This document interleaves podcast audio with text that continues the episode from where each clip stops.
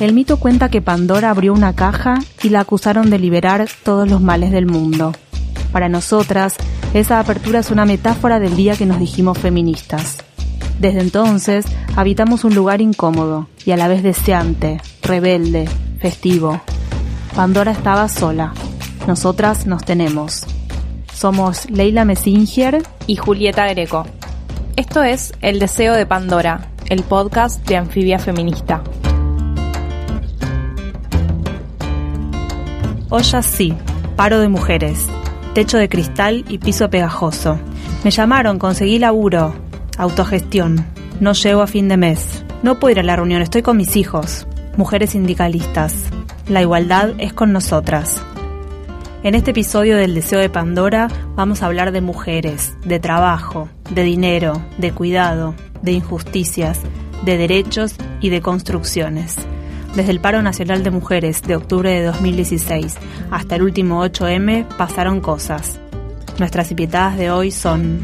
Claudia Lázaro empezó a militar casi a la misma edad en la que tuvo su primer trabajo, a los 13 años. Trabajaba en un negocio familiar, cuidaba niños y niñas para pagar los materiales de la escuela técnica a la que asistía en Ituzaingó. Ahí no había centro de estudiantes, pero no importó, lo crearon. Claudia fue mamá casi a la misma edad en la que empezó a militar en las juventudes sindicales a los 20. Cuando quedó embarazada, su referente político de entonces le dijo, perdí una militante. Hoy es secretaria de Género y Derechos Humanos del Sindicato de Obreros Curtidores, un gremio cuya foto de presentación lo dice todo, 11 tipos y Claudia. Habla de poner ovarios en ámbitos poblados de varones orgullosos de mostrarse feos, sucios y malos. Ella fue una de las pocas oradoras que subieron al palco el día del paro del 21F. Su cable a tierra se llama River Plate. Florencia Parteño, Flora para las amigas. Es socióloga, activista feminista y lesbiana nacida y crecida en San Miguel. Graduada de la UBA, es doctora en Ciencias Sociales. Integra la Cátedra Libre de Virginia Bolten en la UNLP y la Red de Feministas del Sur Global Down, donde dialoga con mujeres de todo el mundo. Derechos laborales, feminismos populares, organización campesina, derechos humanos y género en el mundo laboral son sus temas. Los dedos de las dos manos no le alcanzan para contar los trabajos, remunerados y de los otros que tiene. Ama la docencia, está en la Universidad Jaureche, en la General Sarmiento, en la Universidad Nacional de San Juan. Su utopía es unir sus pasiones, trabajo, militancia y bicicleta, pero no habría bicisenda que llegara tanto, salvo que incluya la teletransportación. Bueno, bienvenidas. La primera pregunta es tratar de pensar un poco cómo nos afecta a mujeres, niñas y niños la política de ajuste del gobierno este paso de, del Ministerio de Trabajo a Secretaría, el proyecto de ley de igualdad de género, la farsa que fue la mesa de, mujeres blancas hablando y ocupando espacios de mujeres rurales en el W20. ¿Es así? ¿El ajuste nos afecta más a las mujeres? El, principal eh, efecto del ajuste se va viendo en la vida cotidiana en cosas muy concretas. Sobre todo en Argentina, eh, no podemos olvidar lo que pasó en diciembre con la reforma previsional. Claro. Eso ya empezó a atacar diferentes áreas del sistema previsional. Eh, pensemos que una de las de las conquistas que había significado reconocer derechos y una jubilación para mujeres que habían tenido una trayectoria intermitente en el mercado laboral. Pensemos no solamente que fue conocida como la, la jubilación de amas de casa, sino también aquellas trabajadoras de casas particulares que no habían tenido aportes y que luego con estas moratorias previsionales pudieron acceder, ya ahí empiezan a atacarse algunos pilares del sistema previsional. La reforma de diciembre la viene a completar, la reducción de los montos de la AUH, la eh, quita de las asignaciones familiares o la reducción de los montos, eh, la quita de pensiones por discapacidad. Toda esta batería de eh, reformas, junto con las políticas de ajuste, van impactando en cosas muy concretas de la vida de las mujeres. Por ejemplo, la retracción de servicios básicos como es salud y educación, esa digamos, carga de trabajo termina siendo asumida, digamos, en los hogares. Y en los hogares nosotras, por las encuestas del uso del tiempo y los estudios de la economía feminista, sabemos que son las mujeres, y cuando decimos las mujeres, las hermanas, las abuelas, las tías, eh, las madres, las que terminan asumiendo esa mayor carga de trabajo de cuidados no remunerados. Entonces, un primer impacto del ajuste y de la crisis es en esta mayor carga que no implica que esas mujeres no estén en empleos remunerados. No, van, cumplen sus horarios en empleo remunerado, vuelven y continúan haciendo todas esas, esas tareas. Eh, otra de las cuestiones tiene que ver con eh, pensar eh, cómo estos programas también estuvieron avanzando en reformas laborales encubiertas, digamos. O sea, la mayor flexibilidad laboral ya se estaba viendo, incluso en las trabajadoras estatales, ¿no? Aquella trabajadora estatal que perdían eh, sus, derechos o parte de sus, de sus conquistas, por ejemplo, por entrar en licencia por maternidad. Digo, esto empezó a suceder con el macrismo antes de que se empiece a discutir la reforma laboral, ¿no? Los, eh, los diferentes eh, recortes que se dieron. Y, ahí me parece que también un, una, un gran impacto de la crisis fue toda la transformación que se está dando en el Ministerio de Desarrollo Social. Digamos, hoy una, hubo una batería de programas y de diferentes políticas que fueron acompañando eh, asistencias y programas concretos en territorios, alimentos, construcción de cooperativas, apoyo a la economía social al reconvertir todos esos programas, muchos de ellos sacarlos, desmembrar los equipos técnicos, despedir empleadas y empleados estatales, que eso implica descomponer programas, esa cantidad de programas que habían existido en el gobierno anterior y que se habían creado para apoyar diferentes iniciativas en los territorios, al desarmarlos, ese, retiro del, Estado, concretamente los territorios, se está viendo y eso abona a, justamente a ver cómo eh, el impacto está, eh, lo están asumiendo las mujeres. Eh, eh, y creo que, en este sentido eh, me parece que se, van a ver em, de modo más brutal cuando cuando podamos cuantificar, por ejemplo, el impacto ya de la reforma previsional eh, y del retiro de estos planes en los barrios. En relación a los cuidados, eh, en los últimos años, a partir de los paros de mujeres, en donde nosotras dijimos paramos en los trabajos y paramos en las casas, eh, visibilizando que el trabajo doméstico, el trabajo de cuidado, el trabajo que hacemos a diario eh, también es un trabajo y que no es remunerado. Y en, en este contexto en donde nos visita Silvia Federici en poco tiempo y es una de las que levanta la bandera de eso que llaman amor es trabajo no remunerado. Eh, ¿Cómo piensan que podemos, cuáles son las estrategias que podemos llevar adelante las mujeres, además de nuestra organización como trabajadoras? Un planteo que me parece que es importante insistirlo y que viene en, línea con lo que charlábamos recién es que eh, se habla mucho de extender licencias, sobre todo en este discurso del gobierno, pero en ningún momento se habla de corresponsabilidad de los cuidados. Y esto es importante marcarlo. Cuando hablamos de trabajo de cuidados no remunerado, tenemos que pensar en corresponsabilidad. Esto es pensar que hay diferentes actores que son responsables del cuidado, porque el cuidado debería ser un derecho en Argentina el gobierno no está hablando en esos términos, ni ninguno de los proyectos, el cuidado no es un derecho, y tampoco las personas que sabemos que son mayoritariamente mujeres, es un sector altamente feminizado, pensemos eh, mujeres que cuidan adultos mayores, mujeres que cuidan niñas y niños, eh, de modo remunerado, no es un trabajo valorizado ni reconocido, ni calificado en el sentido de los términos de la escala salarial. Entonces, la corresponsabilidad de los cuidados implicaría pensar de modo más integral los cuidados, pensarlo como un derecho, pensarlo como una función social y pensar que hay tres actores que son centrales, el Estado, el mercado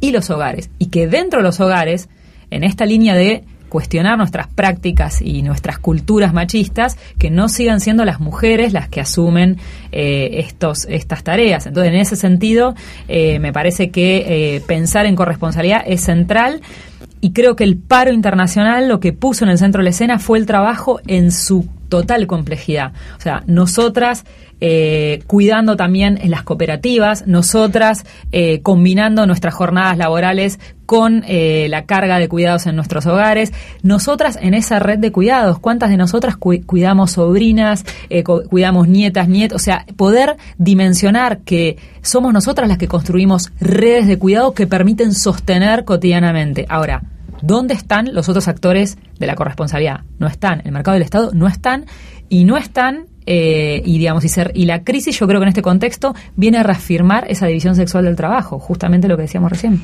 Hace un tiempo una compañera eh, con la que había viajado al encuentro eh, ella tiene más de 60 años asistió al taller de mujeres y adultas mayores mujeres adultas mayores.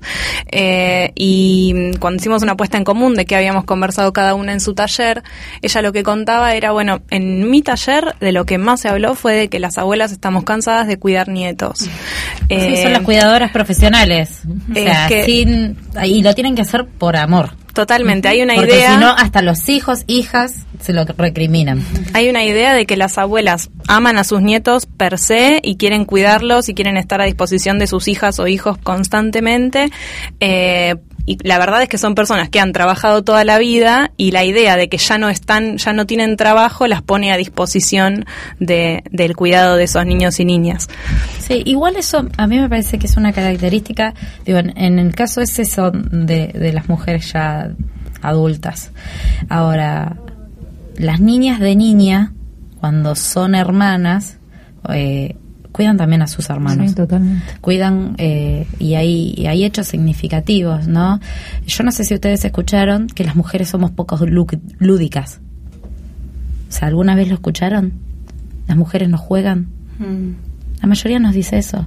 ¿Por qué? Porque el derecho al juego también nos lo robaron en nuestra infancia, cuando empezamos a, cru- a criar a nuestros hermanos varones. Cuando un varón se puede ir sin hacer las tareas de la casa, estamos hablando de las camas, planchar, lo que fuera, eh, que eso también es trabajo infantil, ¿no? Pero bueno, la- si es de cuidados hay que ver cómo, cómo col- de colaboración, cómo es. Eh, el varón se va sin hacer nada y la mujer antes tiene que hacer algo. La mujer tiene que ordenar, por ejemplo, su casa para salir eh, a pasear. Más en las, en las familias más humildes pasa, por lo menos en mi casa y en casa de muchas de mis amigas pasaba. Y cuando crecemos vamos perdiendo también como derecho el derecho al juego.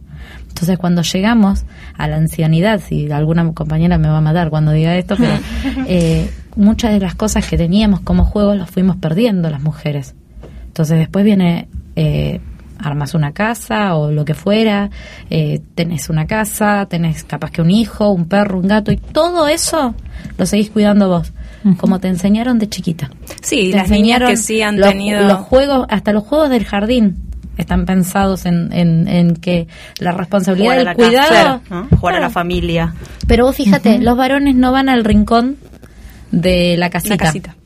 los, rin- eh, los rincones están también feminizados y masculinizados para que cuando nosotras vayamos creciendo, esas tareas de, de- de cuidado que hablaba Flora caen sobre natural y no es natural. Sí, son O tareas sea, que nosotros nos tenemos- hemos socializado para de un modo en el que parecen deseadas, digamos, ¿no? Claro, o sea, sí. cuando éramos chiquitas queríamos tener muñecas, o en su mayoría, ¿no? Eh, Yo voy a contar una anécdota. por favor. O sea, la mayoría sabe que tengo dos hijos, uno de 20 y uno de 18. Eh, yo nunca soñé con ser mamá. O sea, y cuando jugaba, me negaba a ser la mamá de, de los juegos. Yo siempre elegía ser la tía. O sea, Pero también tenías que cuidar. ¿eh? La tía No, también tenía porque que la cuidar. tía llegaba y se iba. Entonces, bueno, porque... La tía no- podía jugar, además. Claro, podía estar un rato, se- jugaba y jugaba y se iba. Bueno, después fui, fui madre yo antes que mi hermana. Pero digo, bueno, en, en, esa, en esas cuestiones que nos van poniendo, tiene que ver cómo, cómo van atravesando las distintas cuestiones. Entonces, nosotros tenemos que llegar a como plantea Flora, a pensar en e- estas tareas de los cuidados compartidos, estas corresponsabilidades. Eh, ahora, tenemos que llegar a desconstruir un montón de cuestiones en nuestra sociedad, en nuestros trabajos, en nuestras instituciones intermedias, donde las mujeres, por ejemplo, trabajamos muchos en las institu- instituciones de los barrios, pero después cuando la institución crece, las mujeres quedan atrás y solo van los varones. O sea, y, y podemos dar ejemplos de distintas instituciones donde había muchas mujeres en la comisión directiva y, por ejemplo, llegan a determinado lugar a, a crecer y no había más mujeres. Estaban todas haciendo bizcochuelo, pero en la comisión directiva eran todos varones. Entonces, eso también tiene que ver de cómo hemos sido criadas.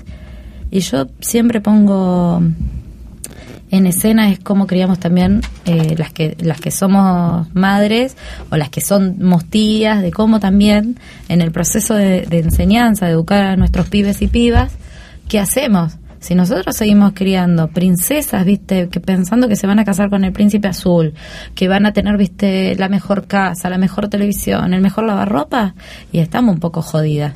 Y si a los varones los vamos a criar que van a tener el mejor auto, que van a tener una mujer esclava y todo eso, también estamos más jodidas. Entonces, bueno, ¿cómo nos van, no, no nos van a ver a las abuelas? Porque yo no sé si pasa con los varones. Yo siempre escucho abuelas cuidadoras, no abuelos cuidadores. Sí, los abuelos que cuidan siempre tienen una abuela al lado. pero no, yo no, no tengo registro, lo estoy pensando ahora, no tengo registro de abuelos cuidadores. Sin embargo, Claudia, hay algo que me parece que, está bueno cruzar, ¿no? Esta idea de que las mujeres somos las que cuidamos en general en todos los aspectos de la vida. Pero al mismo tiempo, vos decías antes que, que con las compañeras del Frente de Mujeres Sindicalistas eh, ustedes también tienen estrategias de cuidado entre ustedes, por ejemplo, eh, en esto de, bueno, sí, de incluso cosas bastante más asociadas, no a, la cosa hacia adentro del hogar, sino, bueno, si una fue a la televisión, que la próxima vaya a la otra. ¿Es una forma diferente de hacer política? Para mí sí. ¿Que tiene que ver con el feminismo? Sí, para mí sí, completamente. Porque aparte, nosotras venimos... Eh, de grandes compañeras que, que han militado el feminismo y que fue eh, también mutando eso. el fin de semana yo estuve en Tandil, una charla con compañeras, y había una compañera sindicalista de 70 años, Susana, del SUTEBA. Entonces ella eh, tenía un feminismo que no es el mismo feminismo que, quizás conozco yo hoy o que puedo construir hoy yo. Ahora, en, en esa construcción y en esas estrategias, si nosotras nos pisamos entre nosotras es muy difícil. La, eh, digo, la foto esa que a mí me, me, me molestó tanto de que había solo dos mujeres en el triunvirato y decía, no, somos muchas las mujeres que estamos en, en lugares eh, dentro de nuestros sindicatos, inclusive en regionales de CGT hay muchas mujeres que están en cargos de conducción. No son la cantidad que nosotros, eh, que todo el mundo piensa que es ínfima, pero están. Entonces, me parece que la estrategia es eh, ser solidarias entre nosotras. Me parece que si nosotras avanzamos en lazos de solidaridad, eh, esto también eh, se va construyendo. Entonces, eh, para mí, no sé, pongo un ejemplo. Hay una compañera del SAT de Mendoza que en la comisión directiva anterior era secretaria de la mujer. Entonces, yo me entero que era la nueva secretaria de gremial de allá. Yo la llamé para saludarla, para felicitarla, porque para mí es mi compañera. Y no es de mi mismo sindicato. ¿Viste? decirle, bueno, lo que necesites. Y me parece que faltan esas cosas que el feminismo lo hace. Por eso, fíjate que el Frente Sindical de, Mujeres eh, tiene que ver con eso, con cómo nos vamos dando distintas estrategias. Porque de hecho, había gremios que no estaban dentro de otros frentes sindicales y que acá estaban, que eran parte, por ejemplo, del triunvirato. Mm. Y otra cosa que entendimos en, en esta cuestión de, de, considerar eh, eh, una, una igualdad entre todas es incorporar a las trabajadoras de la economía popular. Porque si no, ¿viste? siempre nos quedamos entre los sindicatos y los movimientos sociales por allá abajo. Entonces eso también es entender que el feminismo viene a ocupar otro otro rol y otra forma de hacer política no solo entre las mujeres, pues yo digo que nosotros hacemos con todos, pero vamos dando batallas y esta es nuestra forma de dar la batalla. ¿Y vos, Flora, cómo ves el movimiento de mujeres en contextos rurales eh, en este sentido? Bueno, creo que la, la batalla eh, también se está dando eh, desde las compañeras de, campesinas. Creo que hubo un, una una discusión muy fuerte a partir de, de lo que fue el, la destrucción de, de las áreas y de la Secretaría de Agricultura Familiar. Me parece que, que las, las compañeras desde la producción agroecológica, desde las eh, producciones de los territorios, incluso eh, desde las desde las pequeñas producción, producciones de la tierra, eh, las compañeras están dando batalla no solamente en otras formas de producción, sino también cómo eh, están enfrentando la violencia machista, o sea, no solamente eh, escuchar a las compañeras campesinas eh, en lo que fue el foro feminista este, esta semana, contando no solamente cómo trabajan la tierra, cómo son las compañeras las que son cuidadoras de semillas, nuevamente, ¿no? Aparecen las compañeras cuidadoras de semillas, preservando saberes ancestrales, sino también son las compañeras que hacen cadenas de, de solidaridad y sororidad para, por ejemplo, presentarse en, la casa de una compañía que, está en una situación de violencia machista. Entonces, me parece que acá eh, hay temas que, vuelven nuevamente al ruedo y que creo que el feminismo popular los está potenciando, que es nuevamente las disputas por la tierra, el acceso a la tierra, la destrucción de programas y planes que estas compañeras están denunciando y, además también visibilizar que en, los sectores rurales no solamente el desempleo de las mujeres es mayor que el de los varones, sino que el trabajo no registrado es muchísimo mayor en los sectores rurales. Y me parece que esto, desde las diferentes organizaciones campesinas, eh, compañeras que vienen eh, trabajando y, vienen articuladas en diferentes organizaciones, lo están denunciando y creo que es muy importante articular esa lucha en, en el tejido de los feminismos populares. Hablamos de leyes, hablamos de, redes y estrategias eh, de, solidaridad, hablamos de cuidado. Hay como dos puntas que, que me gustaría preguntarles a ver qué piensan, si tiene que ver un poco con esto de, de o si, si, si ayuda a hacer política desde una perspectiva feminista por un lado, eh, pasar por instancias de, educación, formal y no formal, si eso suma, y por otro lado, ocupar la calle. La idea de, bueno, de que no somos las mujeres desde el primer paro internacional las que estamos eh, también saliendo a la calle a, exigir nuestros derechos. Y esas dos formas que también son parte de, estas estrategias de hacer política feminista, en algún sentido. Yo creo que la formación siempre suma. O sea, no hay procesos formativos que no sumen, siempre y cuando vos tengas un pensamiento crítico cuando lo, las realizás. O sea, vos, eh, no toda la formación forma, y no todo, o sea, eso está claro, o sea, eh, en, los, en los procesos de, no sé, de la educación popular o en los procesos de la educación formal. Eh, de hecho, vos podés tener un título y no estar formado y podés no tener un título y estar ciento por ciento formada. Este, a mí me parece que, que, sirve mucho. O sea, yo soy de hacer eh, y de ir a, muchas formaciones que tienen que ver con lo sindical, que tienen que ver con, con género. Y me parece que también lo que hay que que también hacer como un puente de cuando uno logra hacer ese tipo de formaciones, si hay otros y otras que no pueden hacerla, ver los modelos o cómo las bajas vos también esas formaciones. Si la formación queda en una sola, estamos al horno. O sea, si vos mm. te formas para vos mismo, mm. este, me parece que sí, vas a hacer un gran cuadro, este, vas a tener muchos títulos. A mí me agarró una vez una, una vuelta que no sé por qué decidí romper todos los diplomas que tenía. o sea, no, no, no sé por qué, todavía no lo analicé, tengo que volver a terapia. Eh, porque me parecía que eso no era yo. O sea, pero sí estoy que me parece que es absolutamente necesario eh, formarse y más con, con que hay toda una corriente que, supone, que, que pone en discusión el futuro del trabajo. Entonces me parece que eh, nosotras necesitamos formarnos para tener herramientas para defender el trabajo como organizador de nuestras vidas.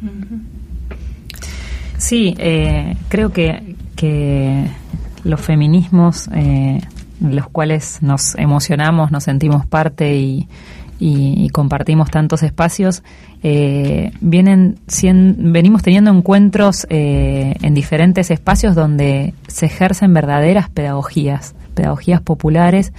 Eh, yo creo que las vigilias por eh, el aborto legal en la Argentina fueron espacios de verdadera pedagogía, de diálogo intergeneracional. Eso es importante marcarlo. Los desde los feminismos apostamos un diálogo intergeneracional. El ejemplo que contaba recién Claudia va en ese sentido. Las compañeras que fueron las pioneras en los sindicatos o las compañeras que eh, empezaron la campaña o las compañeras que estuvieron en los primeros encuentros nacionales. Creo que hay un, diálogo intergeneracional muy potente y que es parte de nuestra formación como feministas.